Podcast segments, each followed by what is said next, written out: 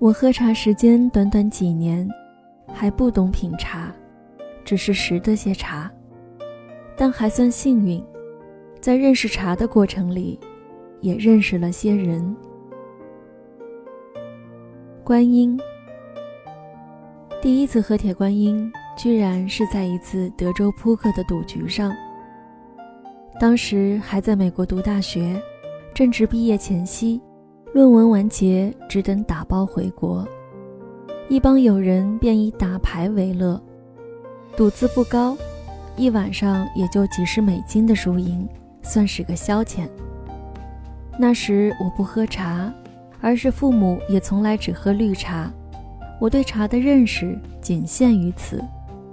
同住的老齐那晚端出一泡茶，是他母亲从国内寄给他的，一端出来。满屋香气弥漫，顺着香气望去，一壶澄澈的水，碧如寒潭，香如幽兰。喝一口，美国便不再是美国，自回到中国某座山中，自己化作一棵树，静待山雨。我很庆幸，第一次享受到茶的美好，是由铁观音开始的。如同少年处男的第一次，遇到了那个最温柔婉约的他，从一开始便是最美的享受。我问老齐这是什么茶，老齐茫然，反正是母亲寄来的，他自己也不清楚。拿起包装纸一看，悠悠地念出三个字：铁观音。这是个有些冷艳的名字。我默默地记下，也从那一刻起上了瘾，如酒瘾，如烟瘾。老齐敲打着筹码，催促我：“你跟不跟？跟不跟？”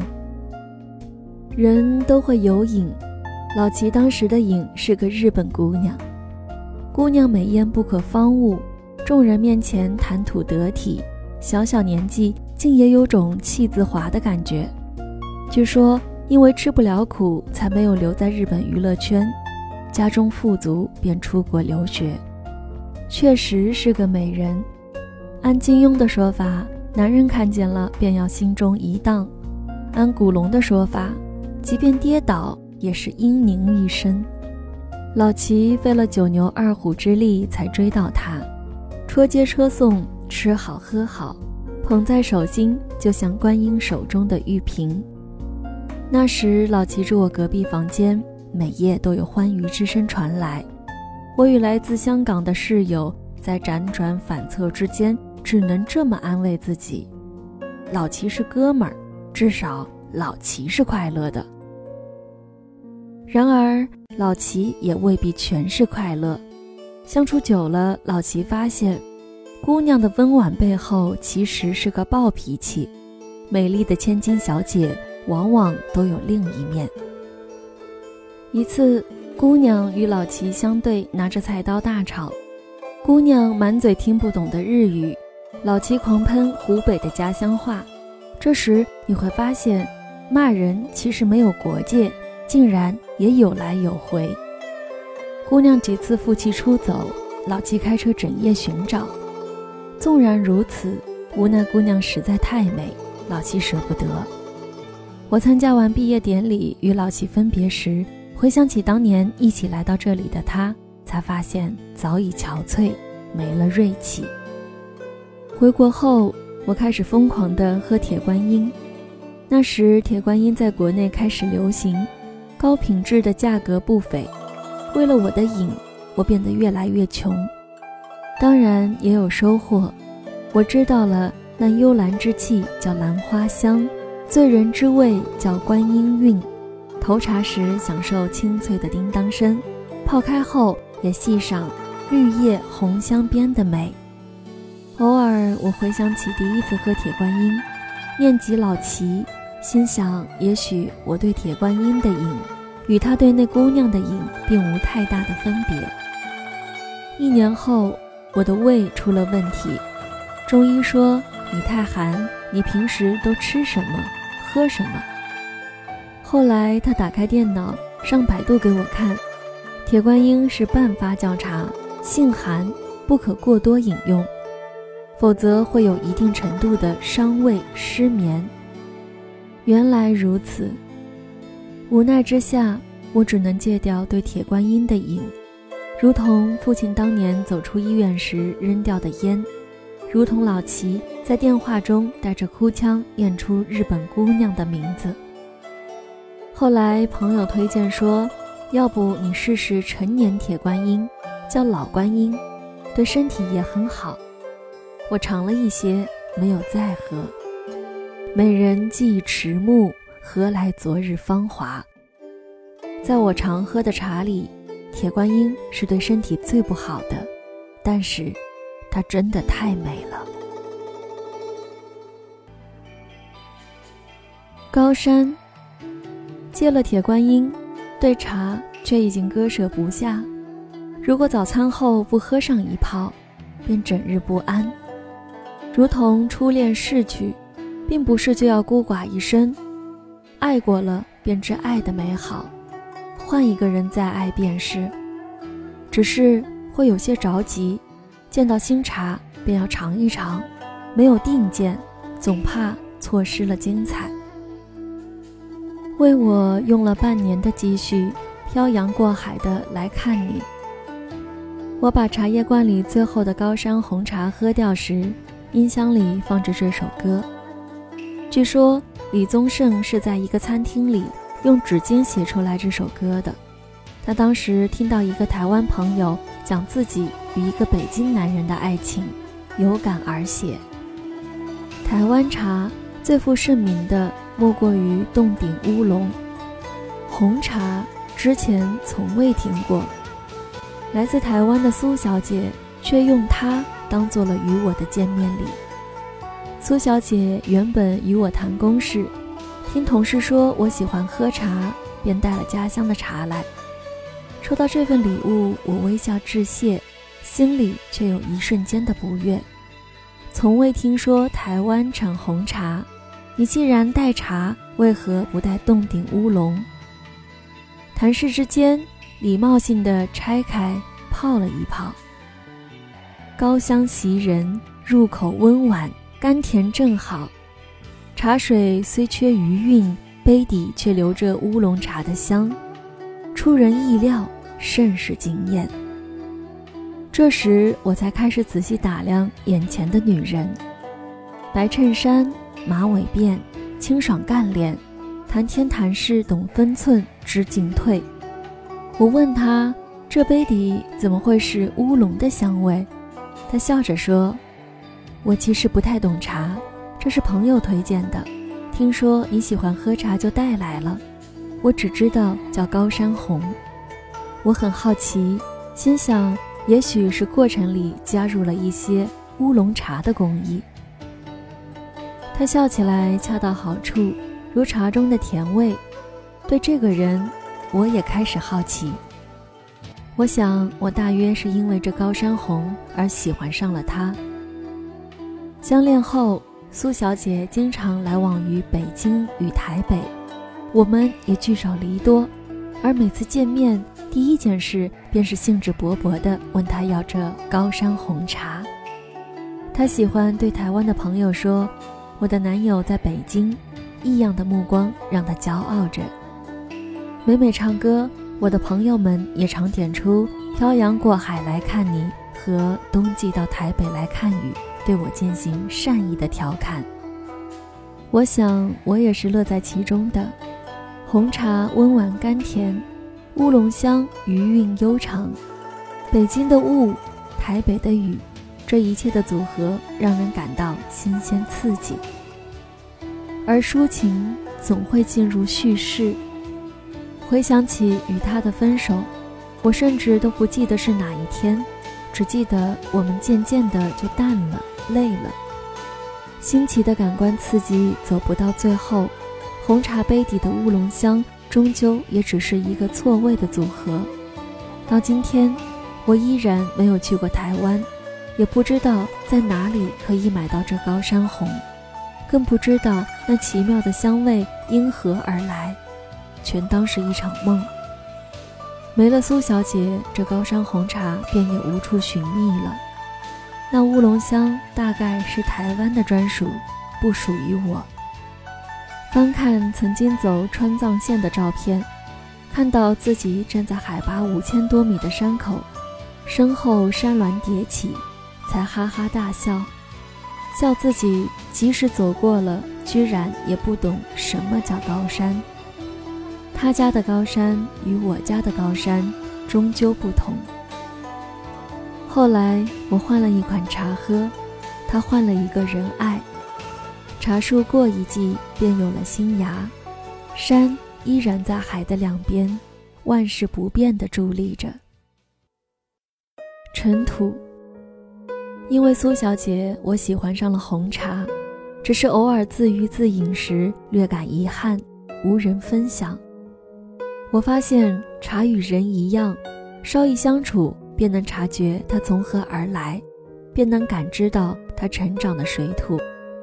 中国的名茶大都产自湿润之地，龙井飘着西湖边山野的春雨，庐山云雾这名字就透着瀑布的水雾之气。武夷岩茶能感受到更潮湿的闽北，再往南，气候也变了。凤凰单葱尽收岭南的潮热，祁门红最是诱人。祁山附近原本是产绿茶的地方，如黄山毛峰。一百年前，因为一个从福建回乡的芝麻官而开始做红茶，把徽州湖泽的朦胧水汽化作了香甜，香气飘去英国，变成了王室贵族的挚爱。漏掉一个地方，云南，一个阳光曝晒却四季如春的地方。我去过几次云南，昆明翠湖、大理洱海、丽江细流、罗平春花，它们都很美，但都没有让我感到过云南茶带给我的感受。初识云南茶是从兰哥那里买的滇红，兰哥是滇西人。脸上挂着两朵高原红，在北京马连道卖茶。他泡茶不如一些女士优雅，有些大开大合的劲头，但为人老实公道，是以回头客很多，生意一直不错。我第一次去时，他看见我，忽然热情地喊：“嘿，上次的茶怎么样？”他笑起来时与常居北京的人不同，有种未经雕琢的自然。我从未见过他，有些愕然，后来也配合地说：“还不错呢，都喝完了。”兰哥嘿嘿一笑，得意地说：“我兰哥的茶当然不会错，来坐，尝尝今天刚拿回来的滇红。”就这样，我知道了他叫兰哥。第一次相识，便莫名其妙地成了老友，谁也没有追究。似乎觉得多了一个便宜的老友也无妨。那一泡滇红很贵，因为实在是极品。干茶都是精致的芽，满目金黄，汤色鲜红艳丽，甘甜之下有一股沁心的色味。后来我发现，但凡云南茶都有一样的色味，仿佛一个母亲生下的多胞胎，面容不同。却有着相似的神色，我惊叹：滇红这么好喝。兰哥诧异：“你上次不就买的滇红？”我说：“这个涩涩的味道很有意思。”兰哥笑起来说：“你喝茶的时间不长吧？这是我家的味道，土的味道。”云南六山无水，兰哥的家便在六山之一的高黎贡山下。他是从山里出来的人，一身尘土的气息显得很扎实，但他也确实很会做生意。那日，我这半路出家的老友莫名其妙的就买走了一斤昂贵的滇红。云南雨热同季，干凉同季，一年可采九个月的茶。春秋两季的滇红自然不同，但那股尘土的涩味却始终如一。此后。我真的成了兰哥的老友，每隔一两月必定到访。我说我出差的见闻，他讲他家中的小院，世间弄假成真的事不少，每念及此都成笑谈。每次我去，我们都重复着第一次见面的对话。兰哥伸着脖子喊：“嘿，上次的茶怎么样？”我笑着告诉他：“还不错呢，都喝完了。”到后来，我也弄不明白，每次见到他到底是初遇还是重逢。生活里一定会有这么一个人，每次出现在你面前的时候，都说着相同的话，提醒你生活其实还未改变，如同那始终不变的尘土之味。一次与他喝茶，我突然发现他竟老了不少，有了些白发，泡茶的盖碗也换过了，笑容里多了几分世故，大约是受北京的影响。以前从未注意，不知他看着我，是否也发出一样的感慨了呢？老曼鹅，云南茶的色味让我着迷。后来我知道，色味实在是路人的说法，那应该叫艳。循着艳，我终于开始喝普洱。关于普洱，有诗云：“雾锁千树茶，云开万壑葱。”香飘十里外，未厌一杯中。对非富非贵的爱茶之人来说，喝铁观音与喝普洱算是昂贵的嗜好，因为这两者在市场上的价格实在是被炒到了天上。要喝到优质的，尤其在北京，需要高昂的代价。我只是百万北漂中的一员，与老曼鹅这样有些小众的普洱茶。原本是无缘相见的。人们常说要广结善缘，能喝到老曼鹅。我想大约是我的善缘得到了回报。万小姐是我的同事，漂亮大方，直性子，脾气来得快，去得更快。她男友也是我同事，两人上班下班时相见，难免争执。他们一次吵架，万小姐气得离家。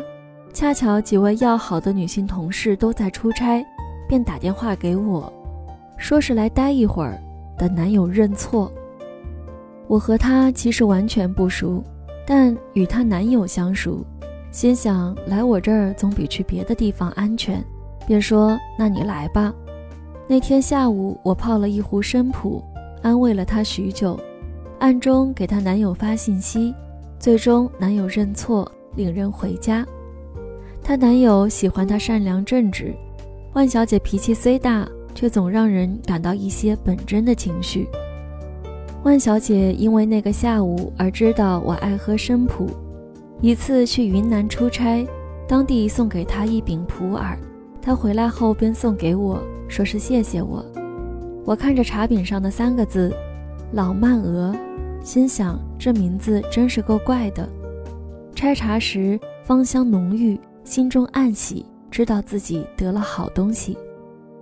第一泡出来更是惊艳，汤色如黄金，清澈亮眼，甚至就愿意这么看着，舍不得喝下去。看着这一泡好茶，我暗自琢磨：万小姐果然够意思。谁知刚刚入口，便差点吐了出来。二三十年的人生，我嘴里没有进过这么苦的东西。但凡是茶，总有苦味，但一来不会很重，再者总有回甘。老曼鹅的苦是刻骨铭心的苦，是纯粹的苦，除了苦，没有任何一点儿多余的味道。苦之后回味也还是苦，这算哪门子的茶？一瞬间，我都不知道自己到底是诧异，还是出于生理反应的气愤。就这样。我喝了一杯，便将其封存。直到有一天，万小姐又哭着来电话，大约是又吵架了。到我家坐下，抹干了眼泪，竟然又跟没事人一样说起了笑话。你心真大，我笑着对她说。她一阵嘻嘻哈哈，说：“咱们喝点茶吧。上次我给你的茶呢？”我说：“那茶特别苦，喝别的吧。”她不信。说姐什么苦没吃过？拿出来！第一口，他便皱了眉头，随后嘻嘻一笑，说：“是有点苦。”我问要不要换一个茶，他却说不。他指着我说：“浪费可耻。”严格说来，那天我才正式开始喝这个叫老曼鹅的茶。我试图品味其中的苦涩，但实在是太苦，难以下咽。万小姐倒是适应的比较快。大咧咧地聊起了自己的往事，我没想到她年纪不大，竟然结过一次婚。见他不提分手的原因，心想大约是不愿提及，便想淡淡的说一句就带过。我说离婚嘛，难免。他说我没离过婚，他死了。他见我愕然，又补了一句：那谁还不知道？现在也没有必要知道。怪不得他不觉得老曼鹅苦，但我更好奇的是，他为何从未让他人感到苦？有很多人把自己有过的苦当作任性的资本，每当不得体便说我曾经怎样怎样，你就没了苛责的理由。他们把自己的苦痛强加于你，要你谅解，要你悲悯。便似要依靠着这些苦做一生的弱者，万小姐算是有些苦了，却并没有这样。我说：“你心态可真好，那谁真是幸运。”她笑着说：“谁知道呢？总有一天是要说的。”此时茶已不知道了第几泡，突然之间甘甜袭来，因为之前扎实的苦。此时清淡的甜味犹如甘泉，汤色略有些淡，却依旧散发着金色的光芒。不经历之前难以入口的苦涩，只喝这一泡清冽，绝对喝不出老曼鹅的美。它绝对是人生最好的隐喻。此时的万小姐在我面前，像个上帝派来的天使。我告诉她：“你别怕，那谁？”只会因为你的过往而更加幸福。老曼鹅苦到了头，最美的时候竟然是淡了。如你我，如生活。无味。我喜欢喝生普，如冰岛班章，如老曼鹅。虽也知道熟普对身体更好，却始终因为不够浓烈而不感兴趣。最近一次喝熟普，还是前些日子回家参加老齐的婚礼。我与茶的缘分由老齐开始，对他始终有种特别的感谢。我与老齐分别好几年没见，他挚爱的日本姑娘早已不见踪影，新娘是个有着甜美笑容的兰州女孩。老齐说：“你知道吗？那时候我和他在日本分手。”想换个地方，去了纽约，着实颓废了一阵子，全靠我现在这个老婆，才没有彻底颓废下去。他接着说：“那时候我去赌钱，输了他就养我，再赌，他就在旁边看着，也不说话，什么都不做，到最后我自己都觉得不好意思了。”说着说着，他泡了一壶熟普，我笑了起来。说：“你也开始喝茶了。”他说：“是呀，我平时应酬多，酒多，老婆让喝这个。”他又说：“以前也就喝喝铁观音，好喝呀。你看这熟普，典型的黑又丑，还净是渣渣。”我说：“但是对身体好呀。”他说：“妈的，你怎么跟我老婆一样？”喝了一口，我说：“这茶不错。”老齐说：“我喝着没有味道。”边说又续了一壶。婚礼结束，老齐有些醉了，拉着我走到一旁，突然握起我的手。他说：“你也该找个人了。”他又说：“你看我，没我老婆，真不知道会怎么样。”他最后说：“在生命里最重要的阶段，有个正确的人在你身边很重要。”然后竟然就开始吐了。这时新娘过来，招呼服务员泡了一壶茶，跟我摆了个无奈的姿势，说她就这样喝点茶就好了。我想，这新娘子便是老齐的最好的茶，未必如铁观音美艳，未必如红茶甘甜，却温暖地包裹着她，让她健康幸福。